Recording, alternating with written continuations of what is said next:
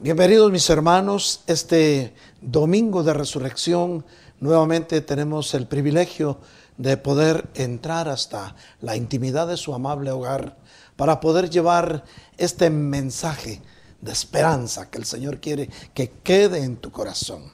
Pero como buenos cristianos nacidos de nuevo, vamos a alabar el nombre maravilloso del Señor. Y para eso vamos a dar paso a la alabanza, porque juntos hoy Tú desde tu casa, donde estés, hermano, alza tus manos al cielo y alabas y bendices el nombre maravilloso de nuestro Señor Jesucristo. Adelante la alabanza.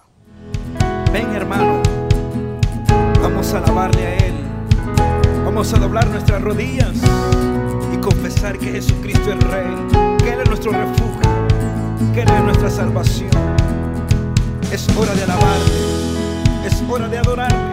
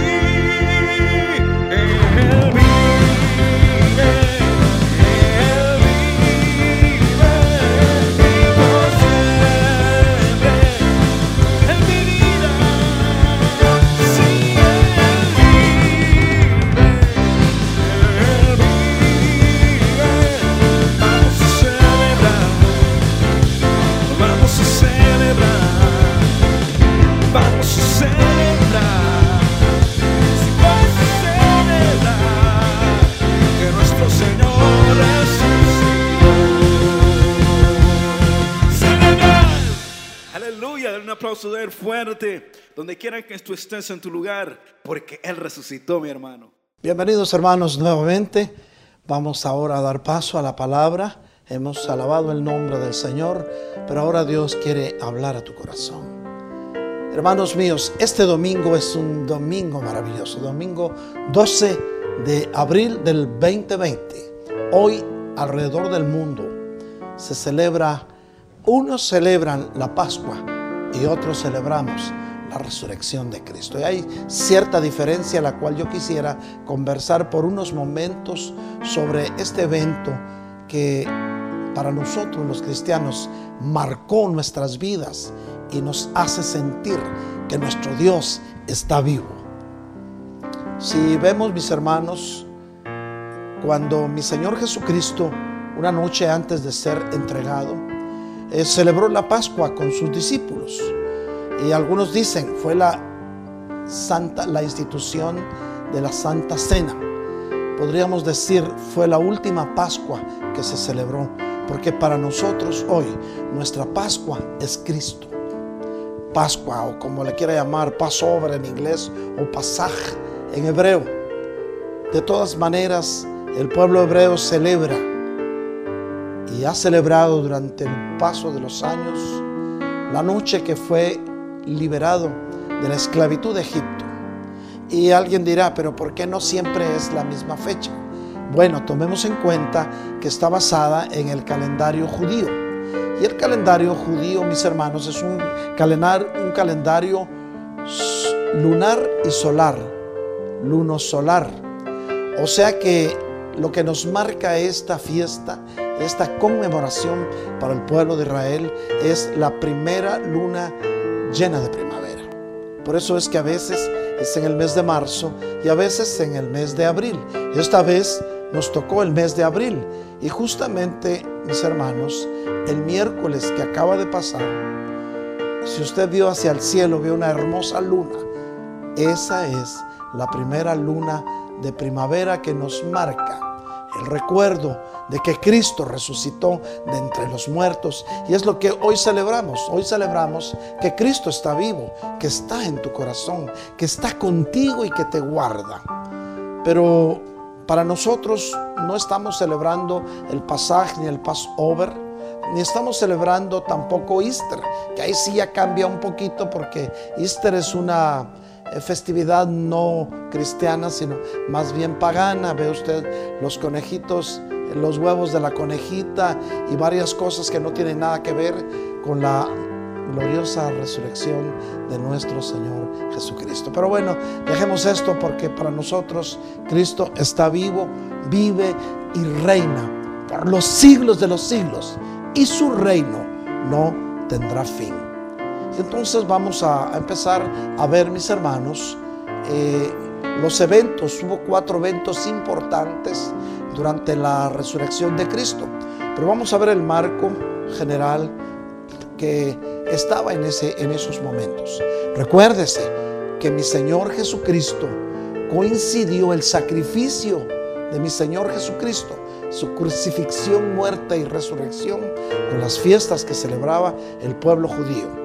Por lo tanto, si podemos decir que Jesucristo es nuestra Pascua, porque Él ha pasado por alto nuestras transgresiones, nuestros pecados, nuestra rebeldía y ha pagado el precio de nuestra salvación.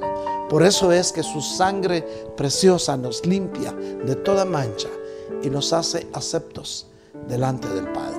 ¿Cuánto nos alegramos con esta noticia? Y entonces, mis hermanos, vamos a ver el marco conceptual de la resurrección de nuestro Señor Jesucristo. Recordémonos que Él fue sacrificado el viernes, el día viernes. Eh, alguien se pregunta, bueno, pero ¿lo crucificaron a las 3 de la tarde? No, aproximadamente la crucifixión se llevó a cabo a eso de las 9 de la mañana, porque hay evidencias de que Él estuvo seis horas en la cruz. Para los que morían crucificados en ese tiempo era una agonía más larga. Algunos estaban hasta tres días y era una muerte demasiado cruel. Mi Señor Jesucristo, a Él no lo mataron, Él entregó su vida. Por eso es que los judíos ya no querían que hubieran hombres crucificados eh, porque era viernes y a las, al atardecer a la puesta del sol empezaba el día de reposo, entonces no querían, por eso fue que mandaron que le quebraran las piernas a los que estaban crucificados. Y llegaron con los dos ladrones que estaban junto con él y a ellos les quebraron las piernas. Pero a mi Señor Jesús ya no estaba ahí, solo estaba su cuerpo colgado de un madero. Entonces ya no le quebraron las, las piernas, por eso ahí se cumplió la profecía que ni uno de sus huesos sería quebrantado. Ya mi Señor Jesús no estaba ahí, estaba su cuerpo yaciente sobre la cruz. Pero vemos entonces lo que, lo que sucedió algunos de los eventos. Y vamos a ir entonces, mis hermanos, al libro de Mateo, capítulo 27, versículos del 54 al 57. Lo tiene en su pantalla, lo puede ver en su pantalla. Y dice así, leemos la palabra con el respeto que merece. Y dice, el centurión y los que estaban con él custodiando a Jesús, cuando vieron el terremoto, el terremoto fue uno de los eventos de su resurrección. Y las cosas que sucedieron se asustaron mucho y se dijeron entre sí, en verdad este era el Hijo de Dios. Y muchas mujeres que habían seguido a Jesús desde Galilea para servirle, estaban allí de lejos mirando. En el versículo 56 dice, entre ellas estaban María Magdalena, María la madre de Jacob y de José y la madre de los hijos de Zebedeo. Entonces, mis hermanos, eh, vemos entonces eh, en la resurrección de mi Señor Jesucristo hasta los soldados, hasta los comandantes de los soldados que estaban ahí reconocieron que no era posible que a un hombre común y corriente, al resucitar, sucedieran estos, estos eventos. Eventos que dejaron marcada la historia y que hoy te hablan a ti, a tu corazón. Y vamos a ver estos eventos uno por uno. Son cuatro eventos. El primer evento es la oscuridad. La Biblia dice, mis hermanos, en Mateo 27, 45. Oye bien, Mateo 27, 45. Lo vas a leer en tu pantalla. Dice, desde la hora sexta hubo oscuridad sobre toda la tierra hasta la hora novena. No era común, no era común que a esa hora se oscureciera. Pero, ¿qué dice esto a tu corazón? ¿Cuántas veces has sentido que en tu corazón y en tu mente y en tu vida hay oscuridad? Y haces esfuerzos por ver una luz en el final de tu camino y no la ves. Pero hoy te dice el Señor, yo soy el sol de justicia, yo soy el que alumbra tu vida. No tendrás más oscuridad porque yo estoy contigo, te dice el Señor. Recibe esta palabra. Es el Señor mismo, es nuestro Cristo resucitado que hoy te dice, en tu vida no habrá más oscuridad, porque yo que soy la luz, estaré contigo, dice el Señor. Recíbela, mi hermano, allí en tu casa, donde estás con tu familia, disfrutando de tu familia, sabiendo que este tiempo Dios lo preparó para que puedas compartir con los tuyos. Esto va a pasar.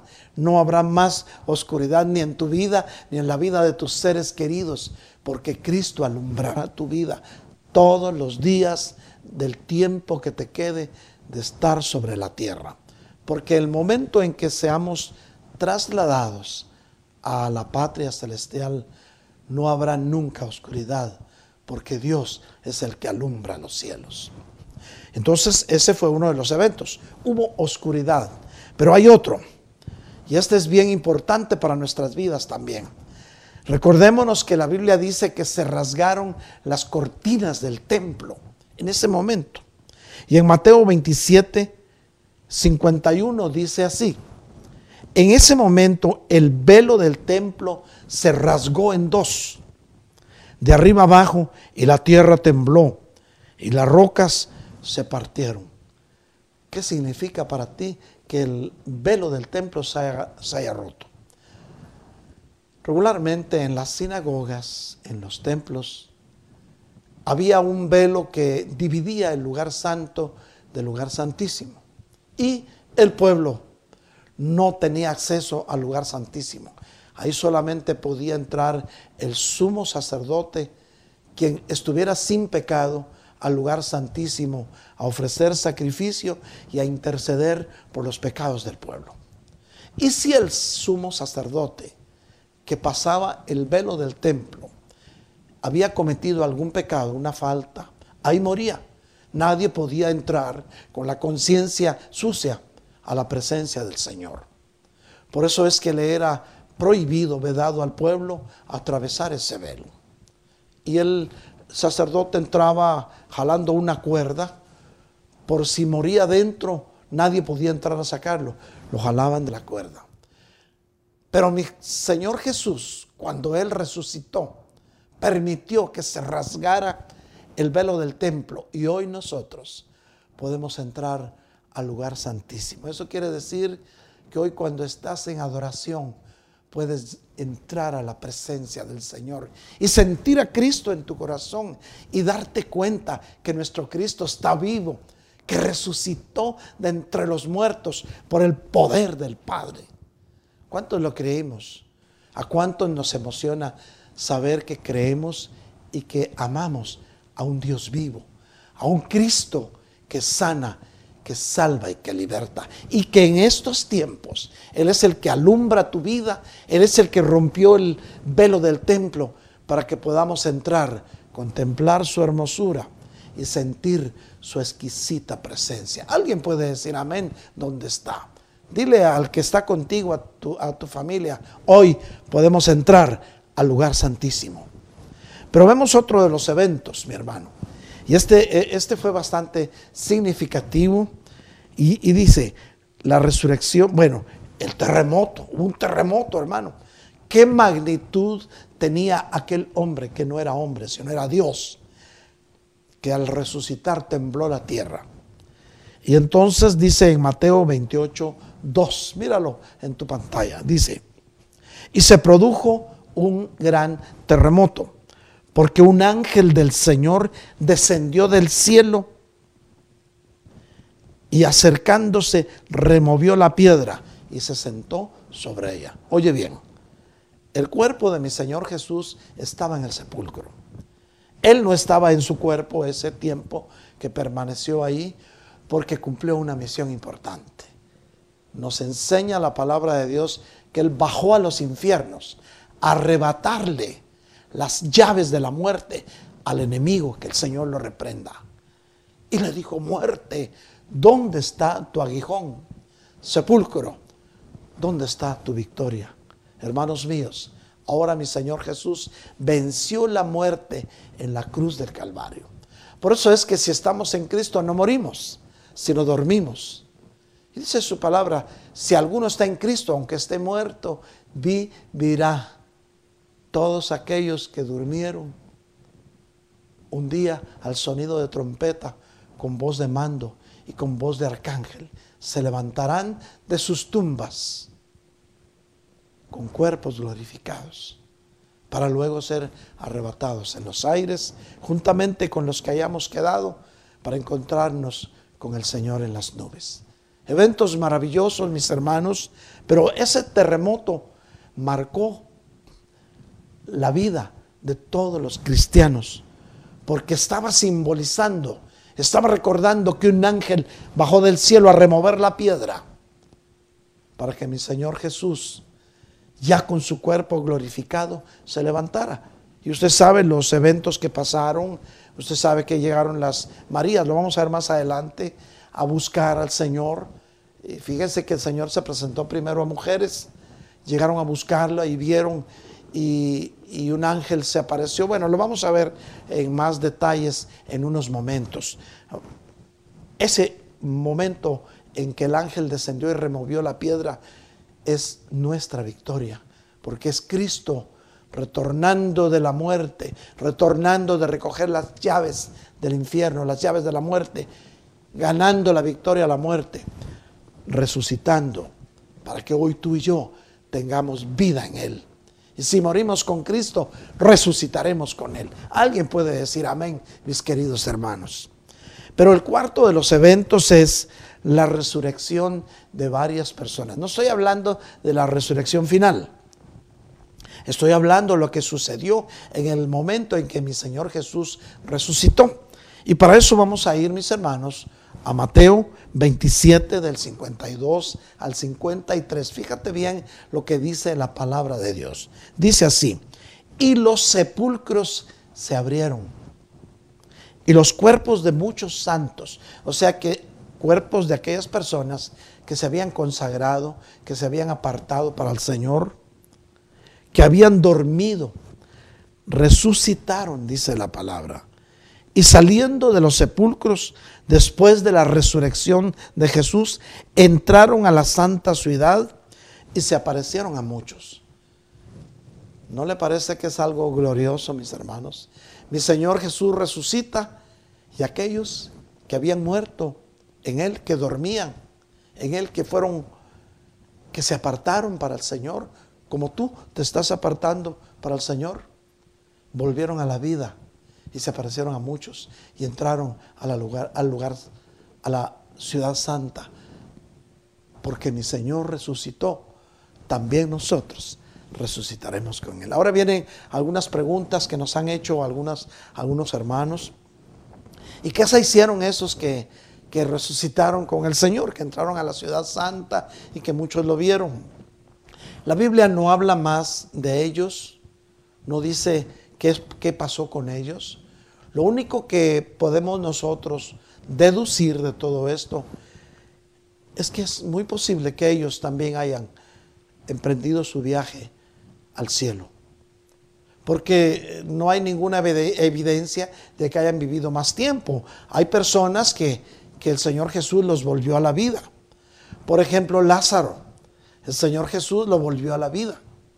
Y estuvo vivido un tiempo, pero definitivamente volvió a, a morir y está esperando el día de la resurrección. O sea que una cosa es resucitar para vida eterna y otra cosa es volver a la vida. Por ejemplo, Tabita volvió a la vida, pero es muy posible que haya vuelto a morir después de mucho tiempo, no sabemos cuánto.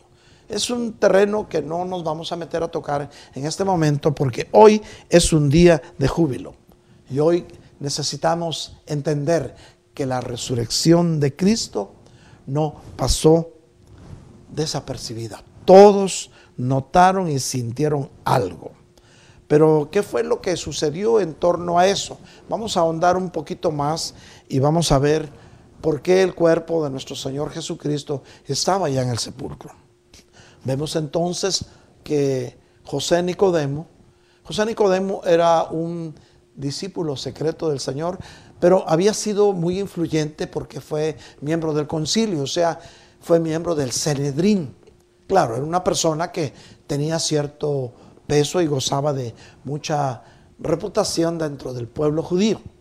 Él, dice la Biblia, que fue a palacio con Pilatos, con Poncio Pilatos, a pedirle el cuerpo de nuestro Señor Jesucristo para, para sepultarlo.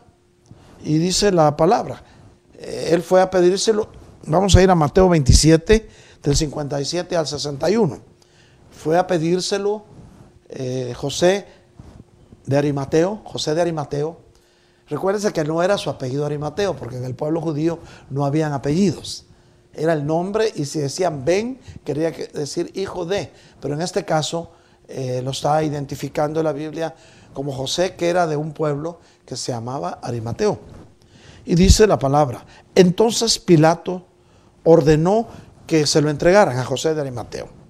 Y tomando José el cuerpo, lo envolvió en un lienzo limpio de lino, dice la palabra. ¿Cómo tratas al Señor Jesús que resucitado habita en tu corazón? ¿Lo cubres con lino fino? Recuerda, el lino fino son las obras de los justos. Es decir, llevas a Cristo en tu corazón y haces obras de justicia, estás viviendo de acuerdo a su palabra y su palabra se ha hecho vida dentro de ti, no se quedó como logos, sino como rema. Rema es la palabra que cobra vida dentro de ti. Y entonces vemos, mis hermanos, que después de rodar una piedra grande, ah, bueno, lo envolvió en lino fino y lo puso en su propio sepulcro nuevo que había excavado en la roca. Para el Señor lo mejor. No dijo, bueno, voy a, conseguir un sepulcro por ahí para ahí ponerlo. No, no. El sepulcro era nuevo, era nuevo. Él mismo lo había cavado. Dio lo mejor de sí. Tú le das al Señor lo mejor de ti. Le entregas tu oración le entregas al Señor tu corazón completo, porque Él merece toda adoración y toda gloria. Después de, rodar una piedra grande a la entrada del sepulcro, se fue. María Magdalena estaba allí y la otra María sentadas frente al sepulcro. estaban viendo cómo el cuerpo era sepultado. Pero José de Arimatea, ¿quién era? Vamos a, ahondar un poquito más en qué era José de Arimateo. Bueno, ya dijimos, miembro del concilio, eh, pero él también esperaba el reino de Dios. Él era un discípulo secreto de Cristo. Por eso es que dice la Biblia, llenándose de valor, entró a donde estaba Pilatos y le pidió el cuerpo. Eh, usted sabe, lo pidió y lo prepararon. Y luego se aparece por ahí Nicodemo. Y la Biblia nos habla de él en Juan 19, 39. Ahí está en tu pantalla. Y dice así, y Nicodemo, el que antes había venido a Jesús de noche, ¿usted recuerda que le fue a preguntar? Le dijo, ¿cómo me puedo meter otra vez en el vientre de mi madre? Bueno, el Señor le dio una lección, pero siguió siendo discípulo secreto de él. ¿Tú quieres ser un discípulo secreto de Cristo? ¿O quieres ser un discípulo que da fruto abundante como tu maestro que es Cristo? No podemos dejar de decir lo que hemos visto y oído. El verdadero discípulo habla de su maestro. Es tiempo de hablar de nuestro maestro Jesucristo, de nuestro Señor y Salvador. Pero veamos qué sigue diciendo la palabra. Nicodemo, el que antes había venido a Jesús de noche, vino también trayendo una mezcla de mirra y aloe, como 33 kilos, como sesenta y tantas libras, hermano, para ungir el cuerpo de nuestro Señor Jesucristo. Y lo hicieron deprisa porque recuérdense que ya Él había entregado su espíritu a las 3 de la tarde. Y recordémonos que era viernes y el Shabbat Shalom, o sea, el día de reposo empezaba a la puesta del sol del día viernes. Entonces ellos eh, se apuraron bastante para que pudiera eh, estar ya listo y, y cerrada la piedra. Pero vemos entonces, aseguraron la entrada. Y miren lo que sucede, mis hermanos. Vamos a ir a Mateo 27, del 62 al 66. Y dice así la palabra. Al día siguiente, que es el día después de la preparación, se reunieron ante Pilato los principales sacerdotes y los fariseos. Oiga bien, los que en ese tiempo eran enemigos de Cristo. Y miren lo que dice, miren qué abusivos. Dijeron, Señor, nos acordamos que cuando aquel engañador aún vivía, dijo, después de tres días resucitaré. Hermanos, para más los que no creían en Él se recordaban de lo que Él había dicho y sentían miedo. Y sigue diciendo el versículo 64. Por eso, ordene usted, le dijeron a Pilatos, que el sepulcro quede asegurado.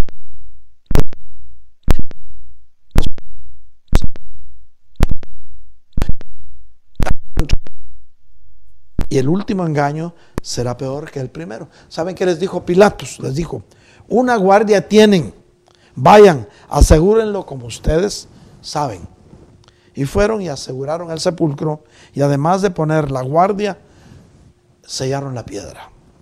Mire, mire cómo muchas veces los inconversos se recuerdan de las palabras del Señor y las usan. Tal vez no las usan para bien, pero sí se recuerdan lo que él dijo. Los discípulos ni siquiera se recordaban porque estaban escondidos, metidos entre cerrojos, llenos de miedo. Como muchos de nosotros cuando escuchamos las noticias por lo que está pasando alrededor del mundo, en algunos el pánico se ha apoderado de ellos. Pero hoy, en el nombre de Jesús, quitamos esa carga de ti. Quitamos ese pánico, esa preocupación y declaramos que tu vida, la de tus hijos y de tu familia, están en manos de un Cristo que resucitó, de un Dios vivo que prometió guardarte. ¿Cuántos lo creemos?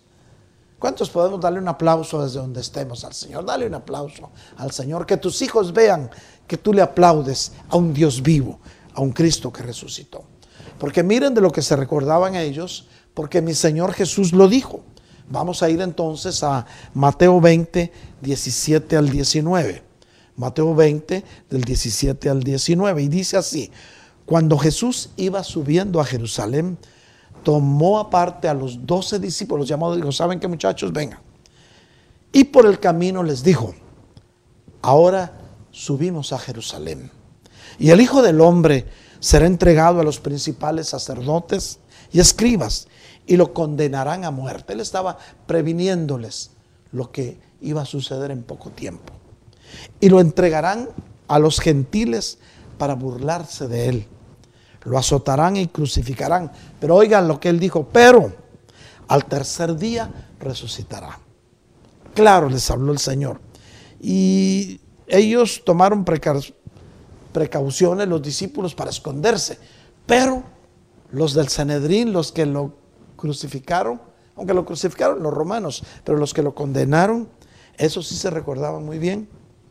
Y estaban temerosos de que se cumplieran las predicaciones y las enseñanzas de mi Señor Jesús. Por eso sellaron la puerta y pusieron ahí soldados. Pero, ¿qué mensaje nos trae la resurrección de Cristo? Mateo nos informa que el día domingo a la primera hora de la mañana fue María Magdalena, la otra María, fueron a la tumba, mujeres, fíjese. También nos observa Mateo, y ya lo vimos, que hubo un temblor por el ángel que, que bajó a remover la piedra. El ángel que anunció las buenas nuevas de la resurrección a las mujeres les dio tres mensajes, cuatro mensajes, que esos mensajes son para ti. Primero les dijo, no temas, hermano mío, no temas. Esto que está sucediendo va a pasar. Esto también pasará. Esto va a pasar. El Señor tiene control. Él sabe cómo y cuándo. Y muchos dicen y llaman, y entonces, ¿dónde está Dios que está viendo lo que está pasando? Y ahora yo te pregunto, ¿dónde estaba Dios cuando estaba sucediendo el diluvio sobre la tierra en tiempos de Noé? ¿Sabes por qué fue destruida?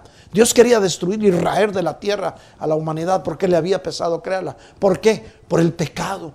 La humanidad había degenerado tanto que delante de los ojos de Dios habían perdido gracia. Y entonces el Señor buscó a alguien que estuviera limpio en sus genes. Usted sabe la historia, no la vamos a repetir. Era Noé.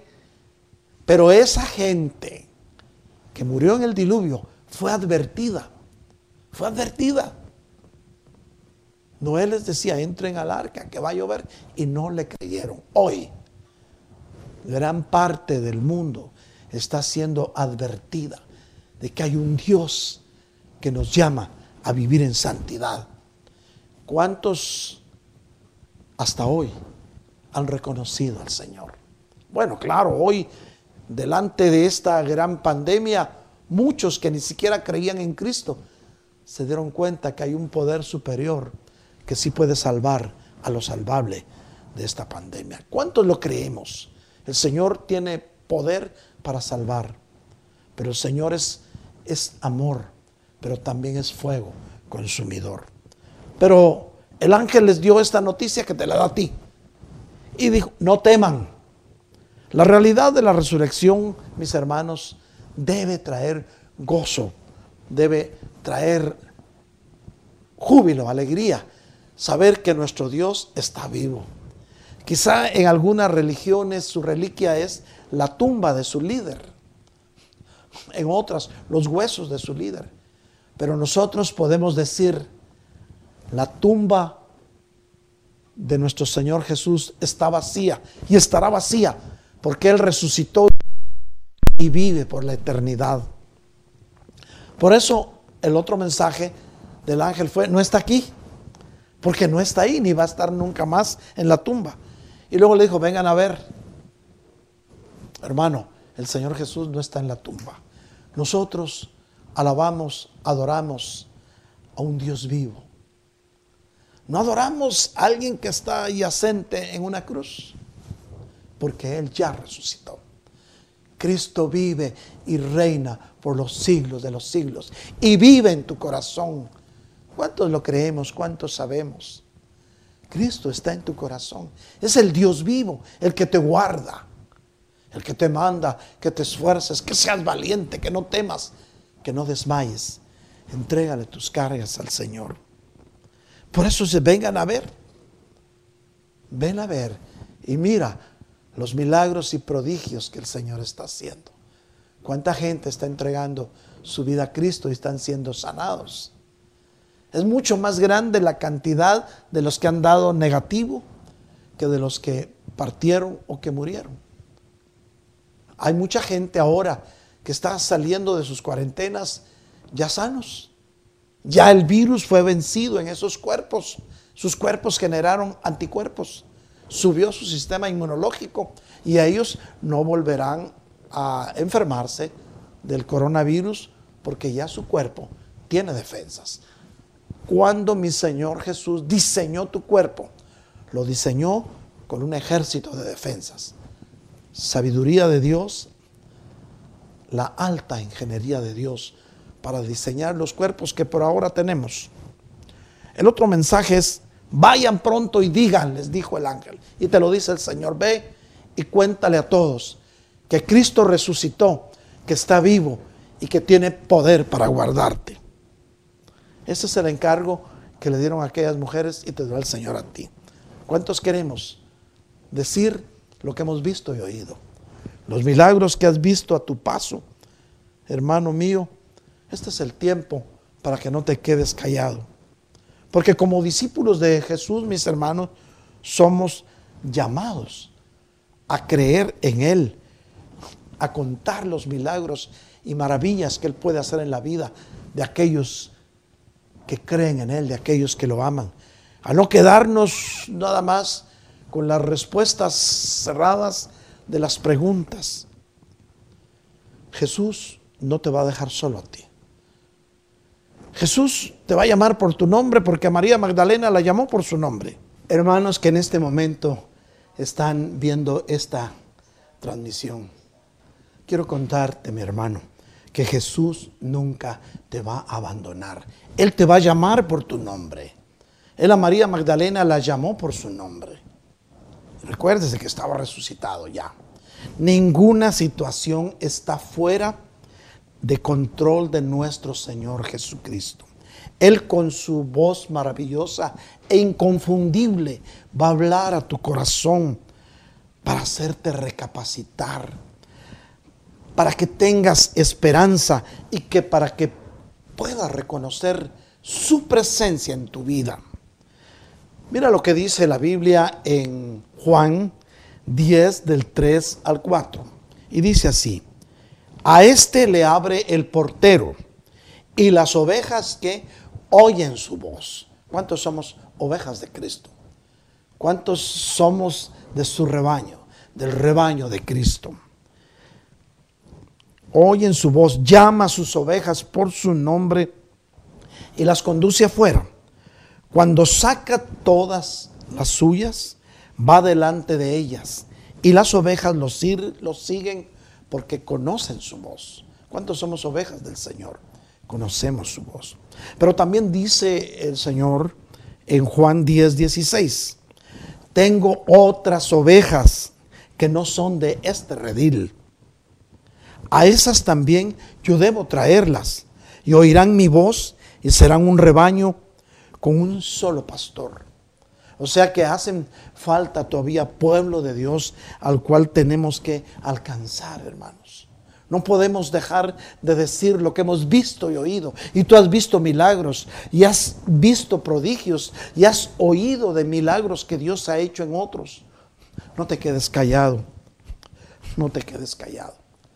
Fíjese que aquellas mujeres que estaban en el sepulcro, Dice la Biblia en Mateo 28, 9, y dice así, de repente Jesús les salió al encuentro, le dijo, saludos. Y ellas acercándose, abrazaron sus pies y le adoraron. Pero su mandamiento fue que fueran y animaran a los hermanos a salir y contar los milagros y prodigios que Él puede hacer en la vida de sus hijos. ¿Cuántos creemos esta palabra? ¿Cuánto nos atrevemos a darle un aplauso al Señor ahí donde estás? No podemos detenernos, pueblo de Dios, sino tenemos que proclamar su resurrección. Tenemos que proclamar que Cristo es un Dios que sana, que salva y que liberta y que está vivo y que vive en tu corazón.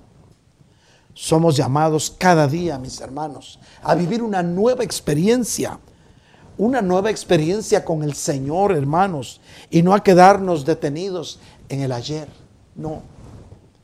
Tenemos que experimentar la resurrección de Jesucristo. Eso es seguirle espiritualmente, mis hermanos, viviendo su palabra, llevando a cabo sus ordenanzas. Vivir de acuerdo con la resurrección de Jesucristo es, oye bien, vivir de acuerdo con la resurrección de Jesucristo es permitir que su voluntad sea la guía en todo aspecto de nuestra vida, en todo aspecto de tu vida. La Biblia dice, mis hermanos, en 1 Corintios 15, 57, dice, pero gracias a Dios que nos da la victoria por medio de nuestro Señor Jesucristo. Hermano, tu victoria está asegurada en Cristo. Vas a salir de esto. Se te van a quitar los miedos, los temores. Vas a oír buenas noticias porque, hermanos, ya estamos empezando a oír buenas noticias. Ya no siguió ascendiendo la curva, sino ahora está llegando a la cúspide y empezará a bajar esta semana. Por lo tanto, mis queridos hermanos, mantengámonos firmes, mantengámonos inconmovibles, progresando siempre en la obra del Señor, conscientes de que nuestro trabajo, que tu trabajo no es en vano. Vamos a ir a Primera de Corintios 15, 57 al 58, mis queridos hermanos. Y dice así, pero a Dios gracias que nos da la victoria por medio de nuestro Señor Jesucristo.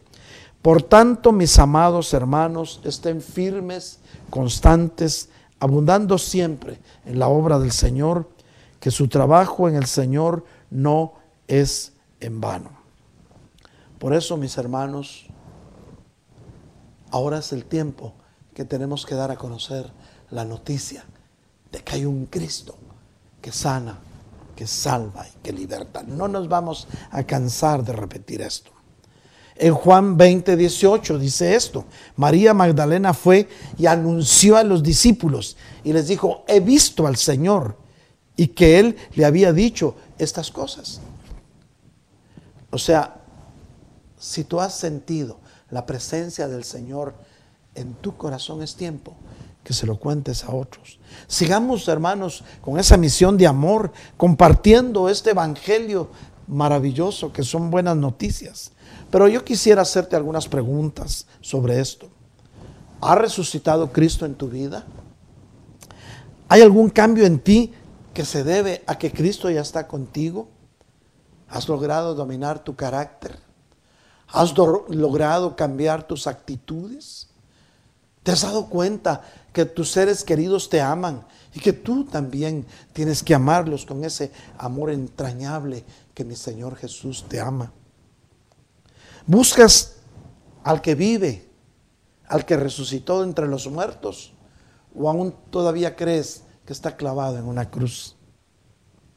¿Cómo enfrentas los desafíos que actualmente te está poniendo la vida.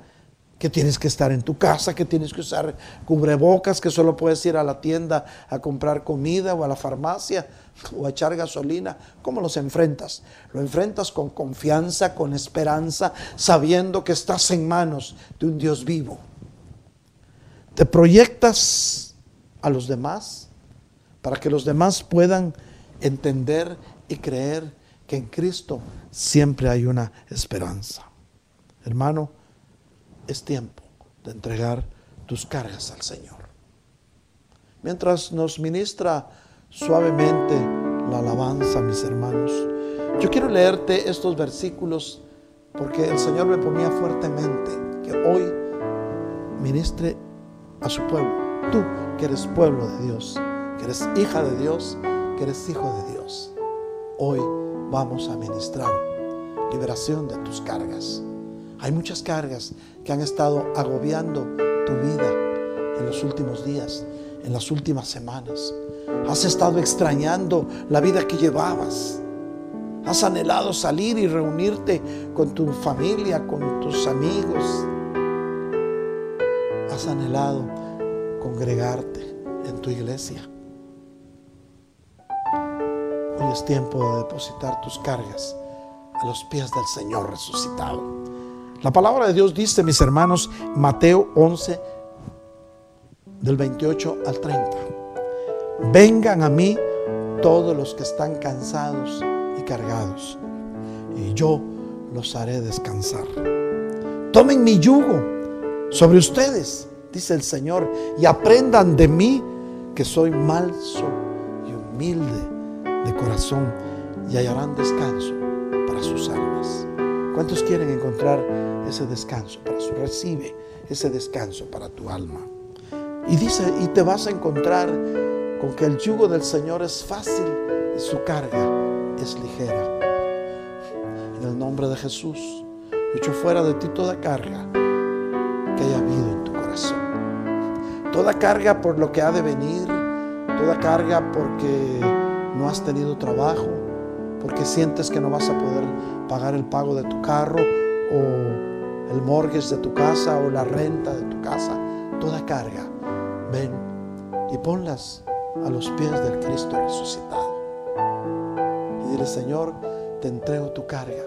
Quiero tomar tu yugo porque tu yugo es fácil y porque tu carga es ligera. La Biblia dice también en el libro de los Salmos, mis hermanos, vamos a ir al Salmo 55, 22. Echa sobre el Señor tu carga y Él te sustentará. Él nunca permitirá que el justo sea sacudido. Es cierto, hemos sido sacudidos por lo que está pasando. No creas que es fácil llegar a la iglesia y ver las sillas vacías. No creas que es fácil llegar, subir al altar y solo ver los lugares donde tú has estado sentado alzando tus manos al cielo. Eso no deja de causar cierta nostalgia en nuestro corazón, pero quiero decirte, nuestra esperanza está en Cristo y pronto nuevamente estaremos juntos, alabando y bendiciendo el nombre maravilloso de nuestro Señor Jesucristo. Pueblo de Dios, iglesias de Cristo. Ese es tiempo de depositar tus cargas delante del Señor. Él quiere que estés tranquilo. Él quiere que entiendas que Él tiene cuidado de ti, de tu familia, de tus hijos. Oye bien, hazlo hoy. Entrégale tus cargas. Ya, deja de estar preocupado, deja de manejar estrés y ven a los pies del Señor y dile, Señor, yo te entrego mis cargas. Porque te voy a decir algo. Si hoy no le entregas tus cargas en este tiempo de resurrección de Cristo, Él resucitó hace dos mil años, pero en tu corazón tal vez en este momento está resucitando porque lo tenías olvidado. Pero si no le entregas ahora, mi hermano, vas a tener que entregarlo en un tiempo de tormentas. Y si no, recuérdate lo que pasó con los que llevaban a Jonás en el barco. Vino la tormenta tan fuerte que empezaron a tirar las cargas del barco porque había tormenta. No esperes que llegue la tormenta para entregar tus cargas. Empieza ya. Tenemos otro ejemplo en, la vida. Así como aquellos marineros de aquel barco donde iba Pablo, que cuando salieron de buenos puertos, empezó a soplar un viento fuerte, huracanado. Y los marineros estaban tan desesperados que creyeron que iban a morir. Y empezaron a tirar las cargas del barco. No dejes que hayan tempestades más fuertes en tu vida para tirar tus cargas. Hoy, deposítalas a los pies del Señor. Echa fuera toda preocupación, toda incertidumbre, todo desánimo. En el nombre de Jesús lo echamos fuera de tu corazón y de tu mente. Porque hoy las tormentas no han arreciado. No esperes a que un día vengan tormentas fuertes a tu vida para entregar tus cargas. Hoy te diré como le dijo Pablo a los marineros, tengan buen ánimo, saldremos de esta tormenta. Oye bien, pueblo de Dios, tengan buen ánimo, saldremos de esta tormenta. La buena obra que Dios comenzó en tu vida, Él la va a perfeccionar. Recibe la paz de Dios, no como la da el mundo, sino recibe en tu corazón esa paz todo entendimiento. Yo bendigo tu vida, yo bendigo tu caminar, bendigo tu hogar. En el nombre de Jesús, yo vengo tomando autoridad de parte de Dios para reprender toda tormenta que hay en tu hogar, en tu familia, en tu esposo, en tu esposa, en tus hijos. Echamos fuera toda tormenta y declaramos que la paz de Dios que sobrepasa todo entendimiento guardará tu alma para el día de la venida del Señor. Recuérdate, mi hermano, no estás solo, el Señor está contigo. No hay tormenta que Dios no tenga control de ella, ni hay batalla que nunca haya perdido el Señor. El Señor ha permitido a lo largo del acontecer bíblico muchas cosas. Y a lo largo de la historia de la humanidad, el Señor ha permitido muchas cosas. Pero en todas ha habido un propósito. Es cierto, hay personas que han partido en este tiempo a la eternidad. Pero dice la Biblia que estimada es al Señor la muerte de sus santos. Y sabemos que ellos solamente duermen porque un día, con sonido de trompeta, con voz de mando y con voz de arcángel, resucitarán y juntos nos encontraremos con Señor en las nubes. Lo hemos dicho muchas veces y te lo digo ahora. Y con esta esperanza, sigamos adelante. Estamos tomando la recta final de este tiempo, porque el Señor está tomando control de todo. Solo ha sido un ensayo de lo que va a suceder en tiempos tribulacionarios todavía hay misericordia, el Espíritu Santo de Dios está sobre la tierra y la iglesia de Cristo no ha sido trasladada. Bendecimos tu vida, bendecimos a tus hijos, bendecimos a tu familia. Amén. Hermanos míos, hemos llegado al final de este mensaje. El tiempo ha transcurrido, ha transcurrido casi una hora, pero sin embargo sabemos que Dios ha hablado a, a tu corazón yo quiero recordarte, mi hermano, que si tienes una petición de oración, oye bien, van a aparecer en tu pantalla estos teléfonos, apúntalos. Si tienes una petición de oración, ponme un texto a cualquiera de estos dos teléfonos con tu petición y nosotros con mucho gusto vamos a estar orando. Para los que están escuchando o viendo este mensaje en el extranjero, fuera de Estados Unidos, lo pueden hacer vía WhatsApp a estos teléfonos. Es al 404-374-4888 y también 404-775-1204. Recuerda, puedes llamarnos o puedes enviar un texto con tu petición de oración. Y con mucho gusto vamos a estar orando. Recuerda, orando los unos por los otros, seremos sanados. También dice la Biblia que si dos o más se ponen de acuerdo aquí en la tierra sobre lo que sea, Dios concederá las peticiones de su corazón desde los cielos.